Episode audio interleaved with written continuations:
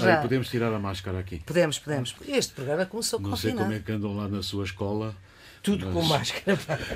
a dar aulas de máscara durante uma hora ou duas. Tem que dar aulas de máscara? Sim, sim. Sim, Temos sim, todos, claro. têm- Depois tem alguns comentários, mas tem comentários perguntas, quer dizer, Sim, para, para, claro. para- para obrigá-lo a explicar reagir. melhor. E este dos melhor. bicudos é só no fim, não é? Sim, É. Por acaso temos, temos sido complementares. E só aconteceu uma vez termos o mesmo.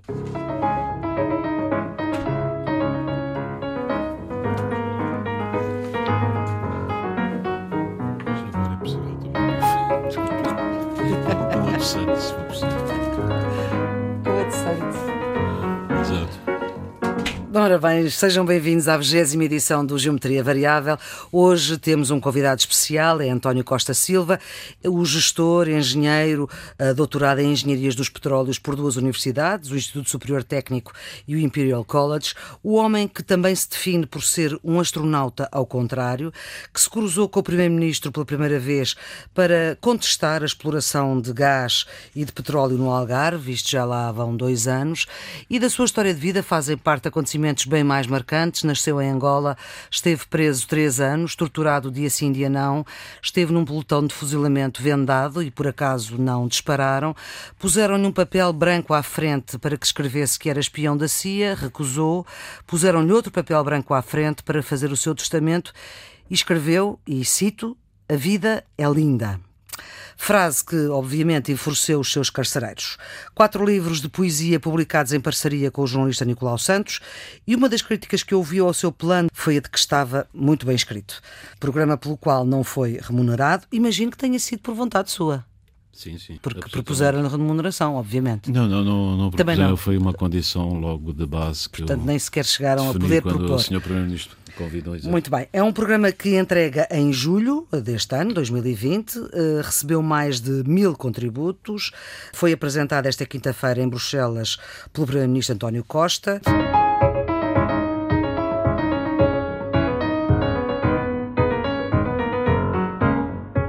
Esta é a 20 edição do Geometria Variável. Os residentes fixos são, como sabem, Nuno Severiano Teixeira e Carlos Coelho. Professor António Costa Silva, obrigado primeiro por ter aceitado este nosso convite.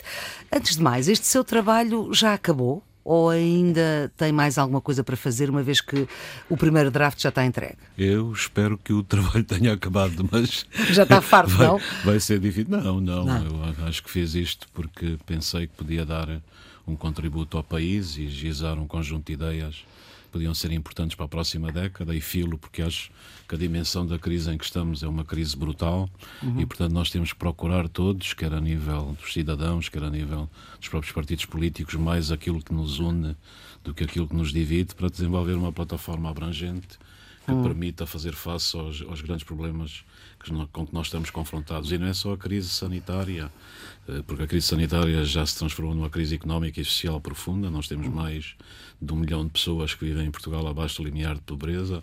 Isso deve-se acentuar com, com toda esta crise, mas também não podemos esquecer que estamos sentados em cima de uma crise climática e ambiental sem precedentes na história do planeta. E, portanto, se não aproveitarmos esta oportunidade para fazer a transformação adequada com a transição energética, a descarbonização da economia e desenvolver um país que seja mais justo e coeso, vamos enfrentar problemas muito graves no futuro. Mas, portanto, o seu trabalho neste momento acabou.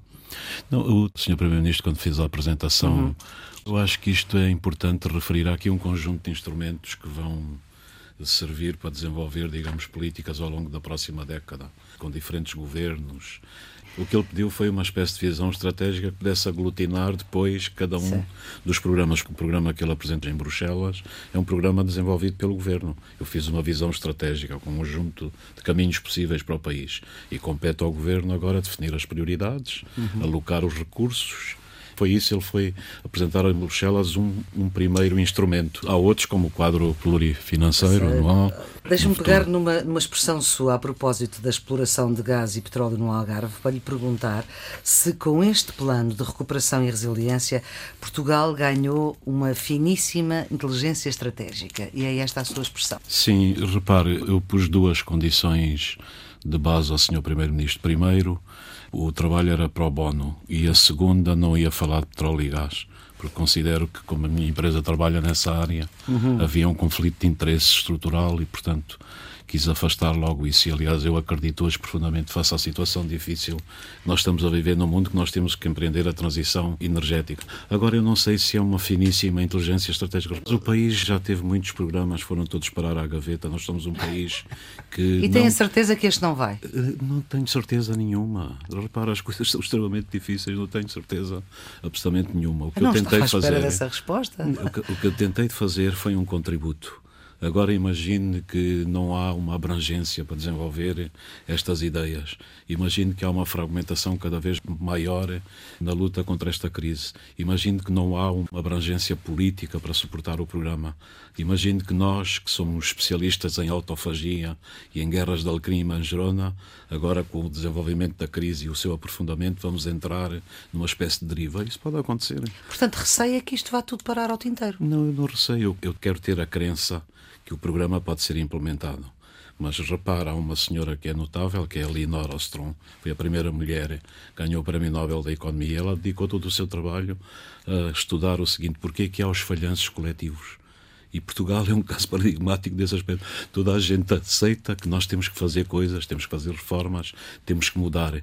Mas depois, quando olhamos à volta, há uma falta de crença profunda se somos capazes de mudar. As crises são muito frequentes, as transformações fundamentais nas sociedades são raras. E é só por isso que eu estou a suscitar essa questão. Tem que haver aqui uma conjunção de muitas vertentes para tornar isto possível. Uhum.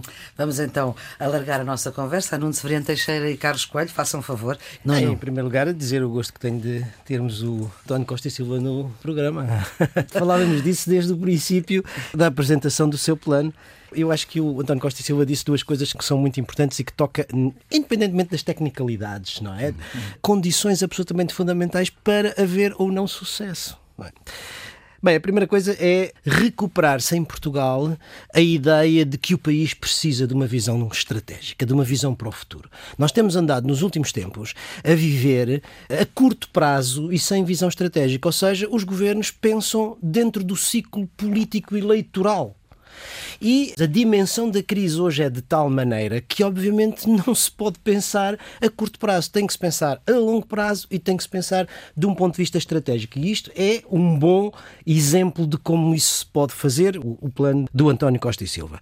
É que nós temos um déficit de pensamento estratégico, mesmo no plano institucional na área militar faz-se bastante planeamento estratégico. Nós tínhamos uma, um departamento de planeamento estratégico onde estava o José Manuel Félix Ribeiro, que desapareceu, e o país não tem departamentos de planeamento estratégico. Portanto, isto também serve para chamar a atenção para esse déficit que o país tem e é a primeira coisa que é muito positiva, da minha maneira de ver, no plano do António Costa e Silva. A segunda que, que o António também disse decorre do prazo longo disto. Isto é uma década, uma década são três, se cumprirem a legislatura quase três governos e, portanto, isto precisa de uma base de apoio política muito larga, de um amplo consenso político muito largo eh, para que se possa fazer, eh, tendo em vista e aqueles até agora, que eventualmente esse consenso podem... político muito largo, como é que está?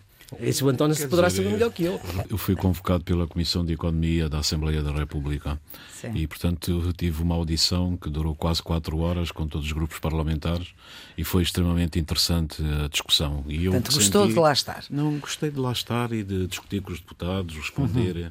às várias dúvidas que se suscitaram. Evidentemente, a democracia é um regime conflitual, um regime pluralista e ainda bem que há. E, portanto, há várias perspectivas, mas o que uhum. senti é que há uma conjunção e uma convergência muito grande. Por exemplo, quando proponho que uma das principais apostas seja a qualificação da população. Nós somos dos países da União Europeia que têm dos piores desempenhos ao nível da educação, ao nível é da percentagem das pessoas que terminam o ensino secundário. Isto é uma espécie de espada de Damocles ah. que impende sobre a economia portuguesa, o desenvolvimento das vidas das pessoas. Uhum. E há uma convergência, vamos apostar na, na qualificação, vamos apostar na educação, a ciência é outra área absolutamente crucial. Nós só investimos ainda 1,4% do PIB, o programa é até 2010, pelo menos chegarmos aos 3%. Estamos 2030? A... 2030, desculpe. E repare que estamos a assistir a uma coisa absolutamente extraordinária. Em 2019, há 4 mil PMEs que reportaram que investiram em inovação e desenvolvimento tecnológico. E em 2018 e 2019, pela primeira vez na história, dois anos seguintes, o investimento em inovação e desenvolvimento tecnológico do setor privado é maior que do setor público.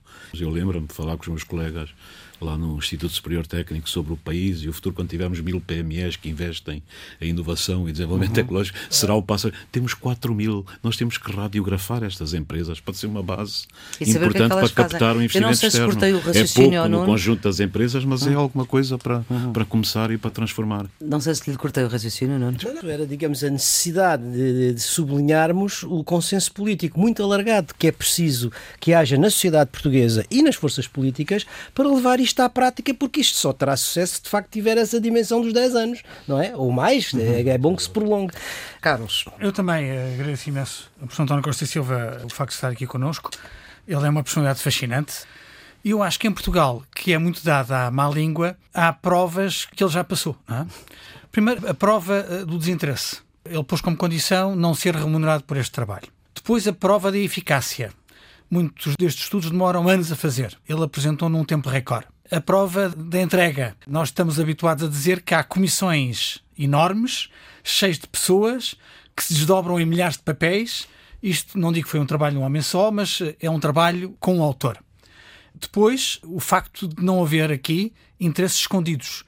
De, todas as críticas que vi, e há críticas que eu acho que, aliás, válidas, uhum. e algumas delas gostava que respondesse, não houve ninguém que pusesse em causa a seriedade intelectual do estudo. E depois um, o acerto. Mesmo as pessoas que estão contra o plano António Costa Silva não dizem que o diagnóstico é errado. Dizem outras coisas. E o, o diagnóstico é verdadeiramente uh, bem feito. É, é um trabalho intelectualmente de uma seriedade notável ao analisar o impacto que a crise do Covid tem nas nossas sociedades e a oportunidade, que acabou agora de referir, de nós reconstruirmos a nossa, a nossa economia, tendo em atenção fatores que são constantes, que são perenes, e que devemos aproveitar esta circunstância para os abordar. Dito isto, são as coisas positivas. Há algumas dúvidas que estão em cima da mesa e que valia a pena nós eh, discutirmos. Uma delas é a utilidade do exercício. É talvez a crítica mais uh, sibilina. Dizem que está muito bem escrito, como a Flor está muito bem escrito. isso é dito como crítica, que é uma coisa é, genial é um trabalho muito bonito, mas não, não é prático. Porquê? Porque lhe faltam consequências concretas. António Costa Silva acabou de nos dizer isto é uma visão estratégica, não é um plano. Porque o plano será o do governo. Porque é? será o do governo. Ou seja, há pessoas que dizem o que o professor António Costa Silva fez foi dar uma vertente bonita de intenções a um conjunto de opções que depois vai ser o governo a fazer. Quem diga que este programa é para apresentar em Bruxelas, no sentido de dizer os portugueses têm uma visão estratégica para o futuro, mas ele demitiu-se de ser mais concreto para dar todo o espaço ao governo. António Costa Silva, esta crítica é legítima, isto é, houve uma vontade deliberada de deixar o espaço todo aberto ao Executivo, quis de uma forma deliberada não entrar num promenor que lhe permitisse ser corresponsável por opções mais concretas? E para responder a essa pergunta, talvez possa explicar uma das bases conceptuais do programa. Eu gosto muito de um filósofo norte-americano que é o Nelson Goodman. E o Nelson Goodman, nos seus trabalhos, chama sempre a atenção para os mundos possíveis que estão dentro do mundo real. E se nós olharmos para a situação do país, aliás, eu tenho uma gravura em, que tentei ilustrar isso. Há vários caminhos possíveis para o futuro de Portugal e alguns deles podem ser combinados. E um deles é que nós somos uma economia atlântica no cruzamento de três continentes e nós não aproveitamos muito bem essa capacidade que a vantagem geográfica nos confere para nos inserir nas redes internacionais.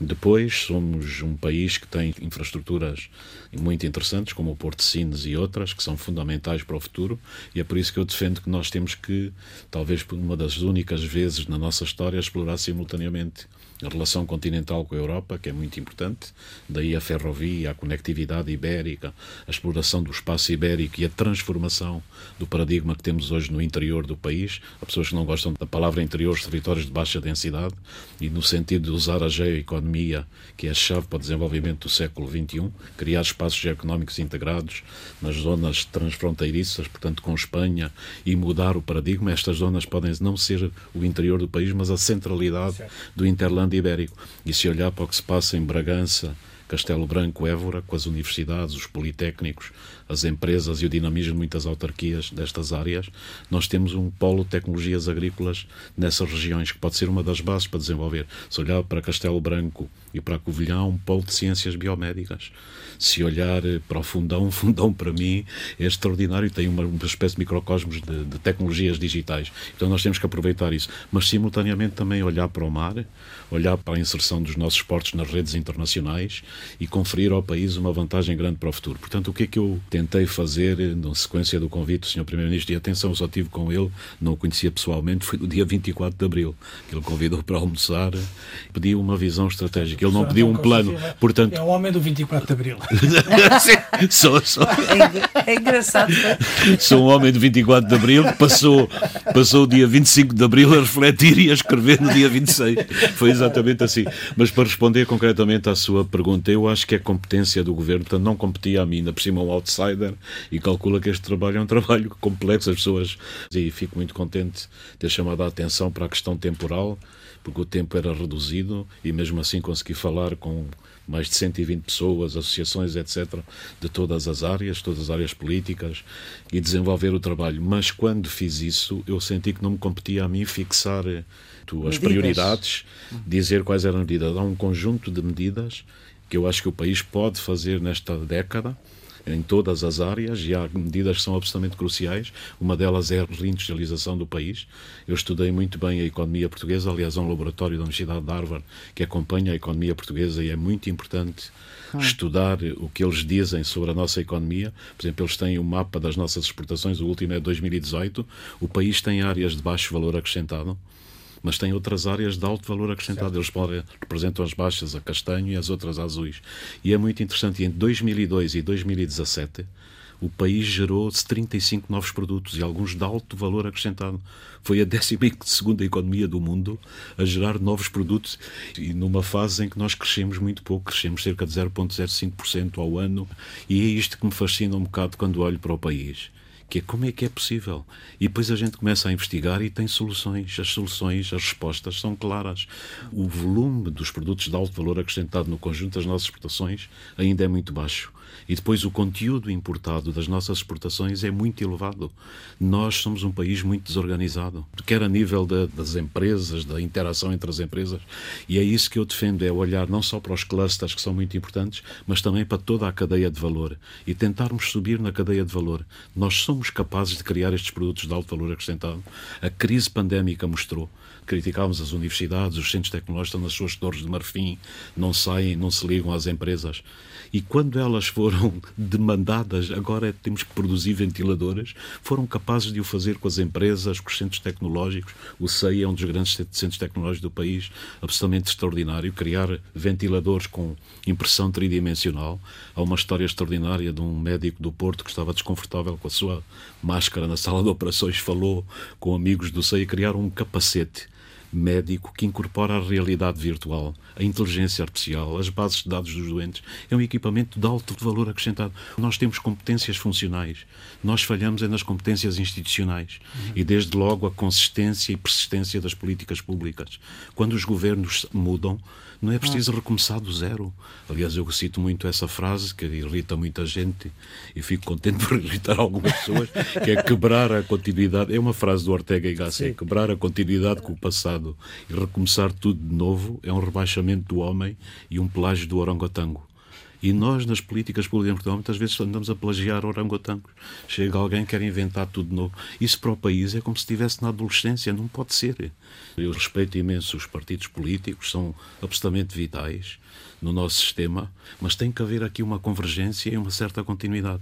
E depois onde é que falhamos? Falhamos no marketing. O Não nos sabemos vender. não nos sabemos vender. Eu digo, já, já sei que houve um programa que foi pegar nisto, a dizer a Via Verde, nós somos o país, eu, eu não sei se inventou, mas criou a Via Verde e nós não temos a patente. Podem dizer o que quiserem Quiserem, claro. e fazer, mas não temos Tem a patente da outros, outros tiveram Repara, os patente. americanos ainda não inventaram o produto, já o estão a vender. Nós falhamos no marketing, uhum. na inserção nas cadeias logísticas internacionais, nas cadeias de abastecimento, nas supply chain, nas cadeias de venda. Nós falhamos na, na, ligação da engenharia ao design. E o que eu chamo a atenção para sairmos deste ram-ram, como dizia há tempos um senhor no Porto, que era um empresário, estou muito decepcionado porque nunca vi no nosso país um crescimento que se veja, que seja significativo. E eu acho que nós temos condições para dar um salto, para pelo menos avançar na cadeia de valor, para darmos pelo menos alguns patamares à frente, porque temos as competências funcionais. Tudo o resto é agora organização, capacidade de reunir os ecossistemas que existem, desde as universidades, centros tecnológicos, centros de investigação, as empresas. As empresas são absolutamente cruciais, têm que estar no centro deste plano de recuperação, como têm que estar as pessoas. E eu acho que assim nós podemos mudar ou pelo menos avançar. E acha que tem algum fundamento a crítica de que este programa, na prática, vai servir mais para acomodar os investimentos públicos que estavam previstos e que alguns estavam na gaveta e menos para uh, apoiar a economia real. A ideia de que vamos ter mais Estado com este programa do que aquilo que seria desejável, acha que essa crítica é legítima? Eu acho que essa crítica poderá, poderá ser legítima e tudo depende da implementação. O que eu defendo em relação ao Estado provavelmente foi mal, foi mal entendido. Nós vimos de um ciclo em que, como se recordam, os mercados autorregulados eram a solução de tudo. E nós sabemos hoje que não é assim. Os mercados autorregulados não trabalham necessariamente para o bem público. Eu sou uma pessoa das empresas e os mercados são vitais. São máquinas de criação, de inovação, de prosperidade, geram riqueza. Mas tem que haver uma combinação virtuosa entre os mercados e o Estado. Porque, repare, quando o país tem uma crise, um choque exógeno como este sanitário, não, não é o mercado que nos vai salvar, são, é exatamente o Serviço Nacional de Saúde. E, portanto, nós não podemos desmantelar ou privatizar alguns dos serviços públicos. Temos de ter muita atenção a isso e combinar com o setor privado. E esta articulação virtuosa é fulcral para o futuro. E esse debate, repare, não sou eu que o digo, se ler o Financial Times, o Economist, é um debate que está em cima da mesa. E repara a situação dramática dos Estados Unidos, como é que o país mais poderoso do mundo tem hoje 30 a 40 milhões de pessoas que não sequer têm seguros e numa situação sanitária dificílima estão em grande tensão. Aliás, na discussão na Assembleia da República eu disse isso aos partidos quando me interrogaram, disse a minha visão é profundamente social-democrata. O que eu gostava realmente é que nós fôssemos capazes de reunir o dinamismo do mercado, como existe nos Estados Unidos, com o Estado Social Europeu. Eu estou absolutamente convencido que combinar os dois é o caminho para o futuro. Senão vamos ter sociedades cada vez mais desiguais, com a proletarização cada vez mais avançado das classes médias, temos de ter também nas políticas públicas mecanismos de distribuição de riqueza e temos que calhar... desenvolver um sistema provavelmente diferente. Mas se calhar por alguma razão é que o, é o sistema social europeu, não é? Na Europa e o dinamismo do mercado nos Estados Unidos. Mas se calhar por alguma razão é que está cada um em seu sítio. Tem toda a razão. não, não. Eu estava aqui ouvir o António Costa Silva a dizer que tinha uma posição social-democrata, receio que esteja a retirar o monopólio ao professor Cavaco Silva, que agora agora não, é o não. único que tem social-democracia em Portugal. A verdadeira, não, é? A social-democracia antiga. A sua é antiga, porque a dele é moderna. Bem, não, mas voltando aqui à, à, nossa conversa, e o que tem a ver justamente com uma coisa que normalmente, quando se fazem planos destes que são virados para a economia, é como se tudo o resto não existisse. Exato. Ora, tudo o resto, apesar de tudo, existe não é verdade? E a primeira coisa que eu achei interessante foi a inserção disto nas dinâmicas internacionais que nós estamos a ver pós-pandemia e naquilo que são as coisas mais importantes. Ou seja, o reequilíbrio entre o Estado e o mercado com uma revalorização ou uma reinvenção, como quiserem, do papel do Estado. Uhum. O mercado não desaparece, mas o Estado vai ganhar alguns poderes de regulação que não tinha e que são absolutamente necessários. E a outra coisa é o encurtamento das cadeias de valor, porque percebemos que estávamos dependentes uhum. e precisamos de reindustrializar e reindustrializar com a digitalização e com a descarbonização, não é? Agora, outra coisa que eu gostei imenso e que tem a ver com a questão da posição de Portugal. Eu tenho defendido há muito tempo, nas áreas que eu vou trabalhando, na área da política externa, da política de defesa, que a democracia portuguesa inaugurou um modelo de inserção internacional que é diferente de todos os outros modelos. Nós sempre pensámos Portugal de uma forma exclusiva entre a terra e o mar. Ou seja, quando a Terra, e é sempre assim, o continente nos ameaça, então a nossa vertente é marítima. Ou seja, nós sempre nos pensámos como um país atlântico, como um país colonial, uhum. e de vez em quando fazíamos umas alianças lá na Europa quando isso nos fazia jeito. O contrário agora é que é verdade. Ou seja, nós somos um país europeu que procura rentabilizar a posição atlântica e as relações pós-coloniais que temos. E ao ver isto traduzido, digamos assim, esta exploração, a rentabilização desta dupla pertença de Portugal num plano estratégico, para mim foi muitíssimo agradável eu acho que é muito importante porque acaba por informar tudo o resto. O que estava a dizer. Mas é engraçado, vocês os dois nasceram no antigo Império. O Nuno nasceu na Guiné. É verdade. Eu nasci na Guiné. Eu, eu nasci em Bissau. e, e o António em Angola. São, são, dizia o Fernando Pessoa, são malhas que o Império tece. Não, mas, uh, portanto, desse ponto de vista, eu achei, achei isso muito interessante porque isso, no fundo, informa toda uma estratégia global do país, não é só uma estratégia económica, Sim. é uma estratégia global do país, digamos, a ligação às redes transeuropeias, a alta velocidade e ao mesmo tempo explorar. Nós temos uma enorme capacidade, quer dizer, uma zona económica exclusiva enorme. Vamos ver o que é que vem aí em termos de plataforma continental. Nada disso pode ser desperdiçado, não é verdade? Explorar esta dupla pertença é de facto uma ideia estratégica que é muito interessante. Agora, vou dizer o que é que me faltou, vamos dizer sim, assim. Sim. Provavelmente não era o António Costa e Silva que tem que fazer isso. Mas o diagnóstico que deixa, os tais 10 eixos que deixa, abrem espaço para quem tem responsabilidade para isso definir aquilo que a mim me falta num plano destes: o desígnio nacional. Sim. Ou seja, nós, enquanto povo, tivemos um desígnio nacional ao longo da história. Quer dizer, olhando para, para o período mais recente, o Estado Novo tinha um desígnio nacional que era o Império. E era um desígnio nacional no qual economia, sociedade, política, tudo era voltado para ali. A democracia teve um teve e ainda tem não é? Um, um desígnio nacional que foi a integração europeia. Ela substituiu o império. Mas isso hoje só não chega. E eu acho que nós estamos a precisar de um desígnio nacional. E o que é que e poderia é... ser é, o, o António é, é que sabe é, melhores condições. É isso. Eu tenho uma ideia, mas ouvindo, o António. Ouvindo o que não está a dizer, eu tentei no plano refletir isso porque.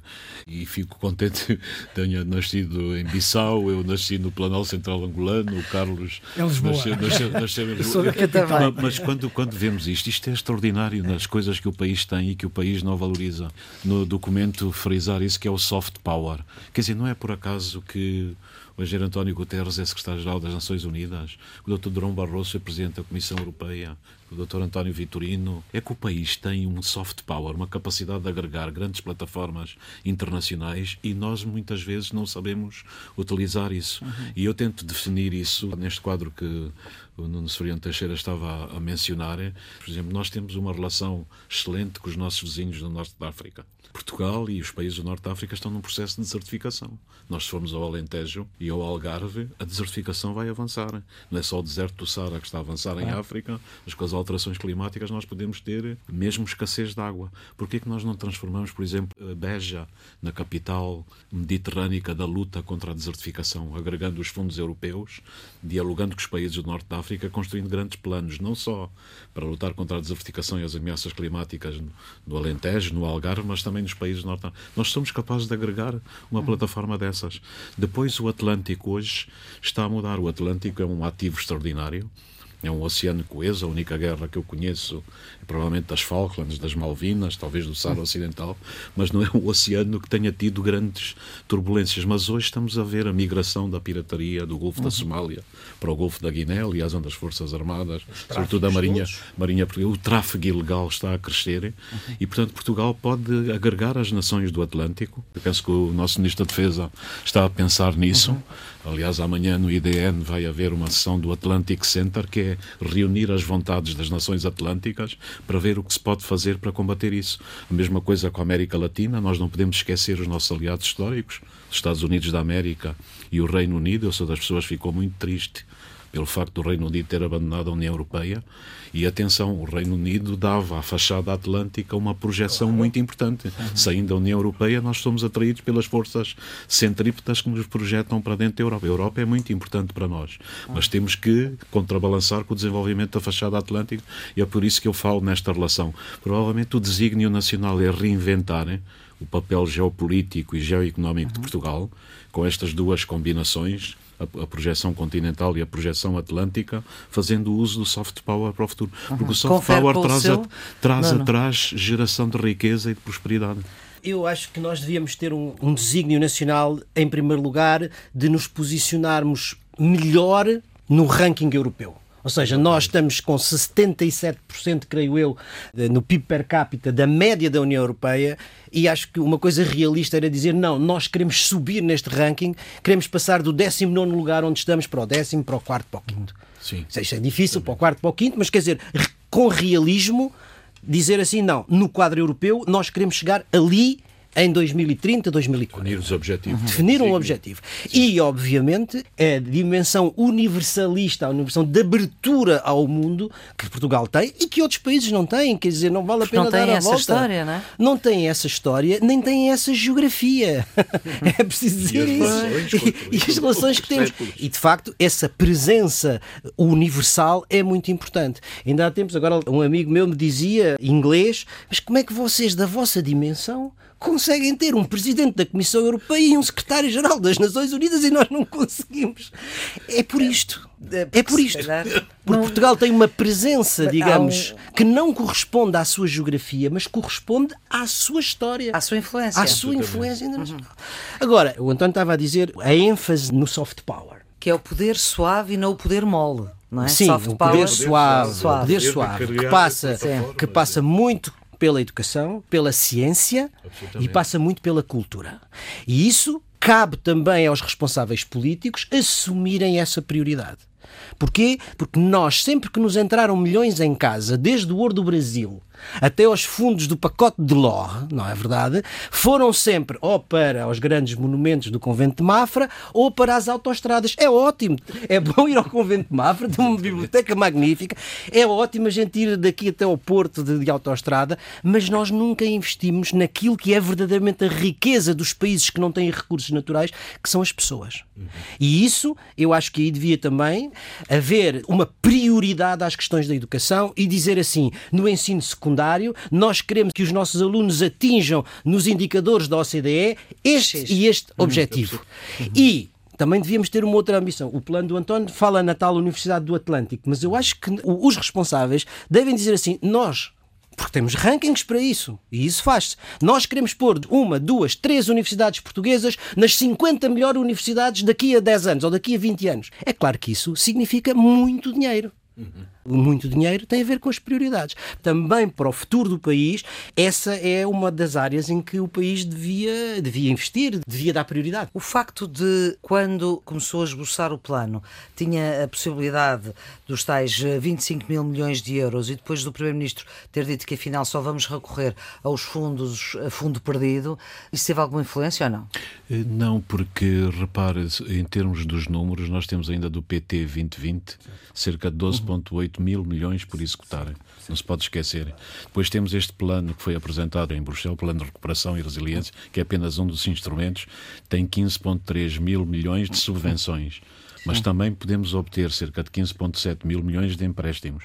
O Primeiro-Ministro fez bem em dizer que ia optar pelas subvenções E não pelo e não pelos empréstimos para não carregar a dívida, dívida. pública. Mas há dias, eh, e eu penso que ele é, é bastante astucioso do ponto de vista político, ele está a tentar negociar os 15,7 mil milhões com a Comissão Europeia para ser eh, uma espécie de, de fundamento de apoio às empresas. E depois há o quadro financeiro plurianual, Plurianual, que são cerca de 27,8 mil milhões. Quer dizer, no total, isto significa, nos próximos anos, cerca de 58 mil milhões de euros. E isso é uma grande preocupação, aliás, como o Nuno suscitou, o Carlos também, que é como é que nós vamos implementar isso com toda a história que nós temos, não é? Da execução de fundos, Sim, mas das ouvimos esta semana o Primeiro-Ministro dizer que a nossa história era boa, a nossa história da execução de fundos sim, era mas, boa. mas nós sabemos que Houve uma mecânica alturas... complicada, que eu não sei se, se o António tem opinião sobre isso. Diretamente essas três fontes, ao plano de resiliência europeu, há o próximo quadro comunitário de apoio, portanto, o quadro plurianual, e há os 12 mil milhões que sobram do anterior. O facto de termos três fontes diferentes e cada um destes fundos tem programas específicos. Absolutamente. é fácil conciliar estas três fontes ou há risco de haver sobreposições que reduzam a eficácia do seu plano? Eu acho que essa é uma grande, grande, grande questão e tudo depende da maneira como tudo isto se vai articular e é esse exercício que eu penso que o Governo está a fazer, não me compete a mim fazê-lo, portanto já neste plano da recuperação e resiliência há três agendas, uma é a resiliência, outra é a agenda digital e a agenda climática que estão contempladas. Portanto, isto tem que ser muito bem conjugado com o que vem em termos do quadro financeiro plurianual e com o PT 2020 que vem de trás. E a conjugação disto tudo, a articulação, evitar sobreposições e assegurar uma execução eficaz é um grande, grande desafio em termos do futuro. É evidente que o Sr. Primeiro-Ministro argumenta muito que as taxas de execução têm sido boas, que os relatórios europeus colocam Portugal numa posição relativamente boa, mas nós recordamos também os primeiros fundos, Fundo Social Europeu e tudo o que ocorreu e, portanto, há histórias menos boas em todo este processo.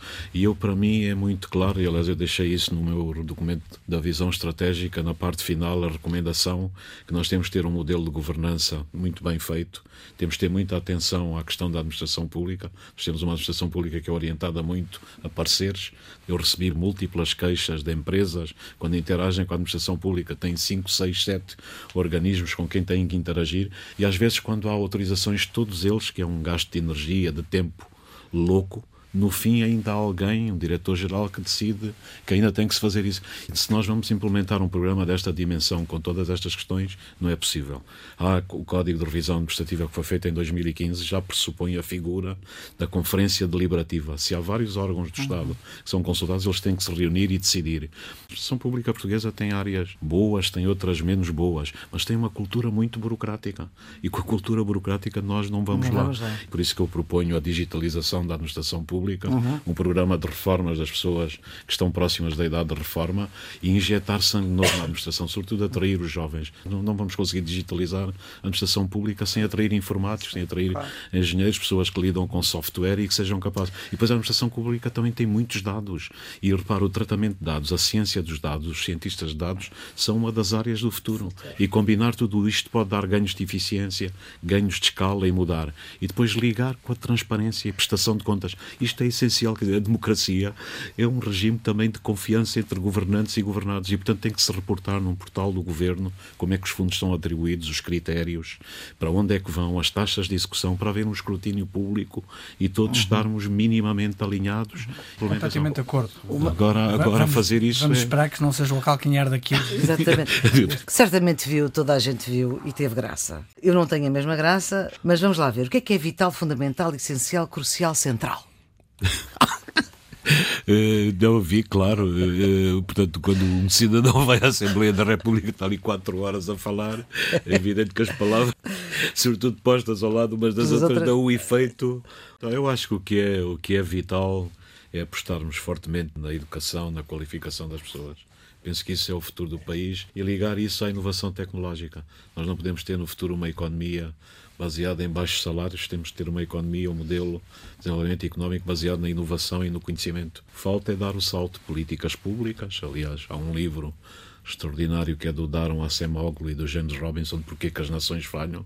E eles identificam os três fatores que explicam o sucesso das nações. E uma é a inteligência nas políticas públicas, sobretudo as políticas económicas. Depois é a qualidade das instituições. E o terceiro é a capacidade de criar mercados inclusivos. Nós temos de ter atrair o maior número de pessoas para as atividades económicas, incorporá-las e construir um país mais coeso e mais, mais funcional. Há uma proposta que é feita pelo Partido Socialista para haver uma comissão de acompanhamento independente que funcione no Parlamento, à semelhança de uma comissão que funcionou, que era a Comissão da Descentralização, que era liderada pelo antigo ministro João Cravinho. Eu não sei se o professor António Costa Silva já foi convidado Não e sei, se for, está disponível. Tenho, tenho que, eu tenho que perguntar ao Sr. Primeiro-Ministro. Não, eu tenho que pensar muito bem na minha. Eu que estou a fazer isto tudo e tenho uma empresa para gerir. E a empresa, atenção, a empresa foi vendida pela Fundação Carlos Gulbenkian àquela empresa nacional tailandesa.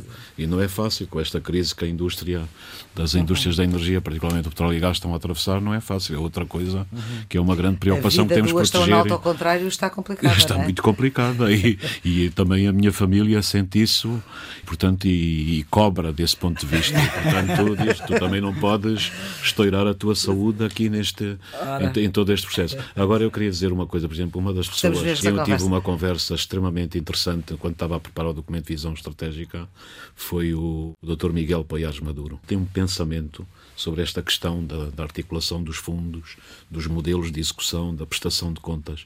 É uma pessoa que é absolutamente essencial nesta nova fase e é por isso que eu disse que tem que haver aqui uma abrangência também política, envolvimento de várias áreas, porque isto não é do partido A ou do partido B. O país não pertence a este partido aquele pertence a todos. E seria benéfico para o futuro do país se isto fosse bem feito.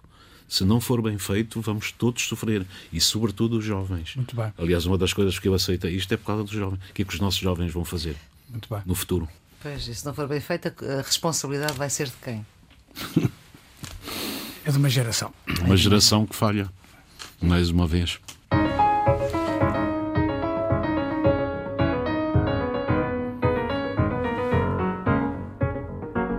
Vamos para a rubrica final do nosso programa, que são os redondos, bicudos e quadrados. Bem, na semana passada eu referi o desafio das alterações climáticas. Eh, na mesma semana, o Parlamento Europeu aprovou a Lei Europeia do Clima, que aumenta a ambição na redução das emissões até 60% até 2050 é superior ao objetivo que estava previsto de 55%. Eu não sei se isto vai passar ou não no Conselho. Eh, de qualquer forma, ainda que o Conselho não aceite o desafio do Parlamento e fique só pelos 55%, isso já será um compromisso muito importante se for vinculativo. Uhum. E, portanto, esperemos que a Europa esteja ao nível daquilo que nós queremos que ela esteja. O meu redondo vai para o Tribunal Grego que considerou o Partido da Aurora Dourada como uma organização criminosa e condenou a 13 anos de prisão o seu dirigente. É preciso dizer que a Aurora Dourada é um partido de extrema-direita, de ideologia neofascista, que eh, se caracterizou pelos ataques sistemáticos a refugiados e imigrantes nas ruas de Atenas, no Porto do Pireu, e que foi acusada, e agora provada, que este dirigente foi o assassino de um jovem iraniano e um outro jovem ativista. É um sinal importante de que este tipo de ideologia e, sobretudo, este tipo de ação política não é tolerável em democracia. Os bicudos, Carlos? Conselho de Direitos Humanos da ONU foram eleitas esta semana China, Rússia e Cuba, três ditaduras. Eu sei que são as regras do jogo, mas isto vai dar espaço aos detratores da ONU que vão parodiar a circunstância de estes três países estarem eh, num posto de responsabilidade do cumprimento dos direitos humanos. Nós todos desejaríamos que as estruturas da ONU que têm a ver com estas áreas fossem compostos por países que tivessem outro histórico. É a segunda vez que temos o mesmo bicudo, sem sabermos um do outro. É mesmo bicudo. É mesmo bicudo. E isto é muito importante porque é sinal Digamos, a eleição para o Conselho de Direitos Humanos, ao mesmo tempo que os Estados Unidos se retiram, a chegada da Rússia, da China, de Cuba, significa que os países autoritários estão usando a linguagem e os conceitos da ordem liberal a subvertê-la e a reescrevê-la por dentro. É preciso ter atenção a isto. Uhum. E agora aos quadrados. Quadrado é, é o Covid, claramente. Covid está a disparar no mundo e na Europa, está a disparar em quase todas as vertentes. A única, felizmente, é a taxa de mortalidade que está a reduzir.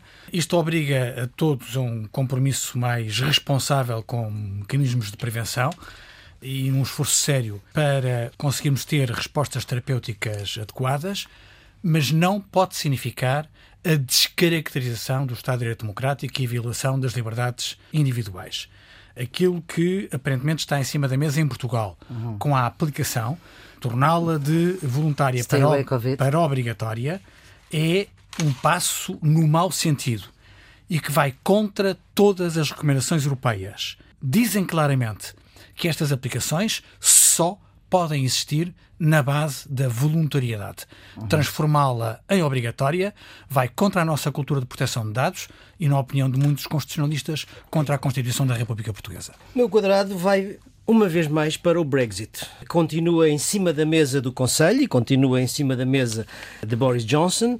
Toda a gente diz que quer chegar a um acordo, mas ninguém se compromete com isso e, portanto, o espectro do hard Brexit continua a pairar e eu acho que isto é uma preocupação. Vamos então às pistas para o fim de semana.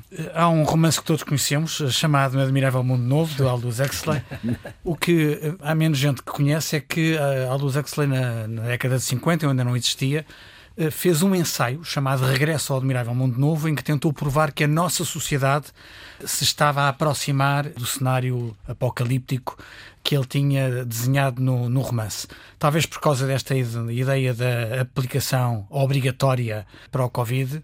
Mas seja bom reler. É? Este é? ensaio que nos chama a atenção para os perigos de uma sociedade que se aproxima do cenário do Admirável Mundo Novo seja uma boa sugestão de leitura. A minha sugestão para este fim de semana vai para a dança contemporânea. Para aqueles que gostam, como eu, de dança contemporânea. Na Culturgest, em Lisboa, dei espetáculos do Christos Papadopoulos, que é um dos mais criativos coreógrafos da atualidade. Grego um, também. Grego, sim. Apresenta uma obra chamada Ion, em que o movimento humano é inspirado nos movimentos da natureza, em particular do movimento dos cardumes dos peixes, dos bandos dos pássaros. Eu acho que vale a pena ver quem gosta. E a Geometria Variável volta para a semana com Nuno Sereno Teixeira e Carlos Coelho, que são os residentes fixos. Agradecemos muito a António Costa Silva por ter estado nesta emissão especial do Geometria Variável. A produção é da jornalista Ana Fernandes, os cuidados técnicos de emissão de João Carrasco. Tenham um ótimo fim de semana.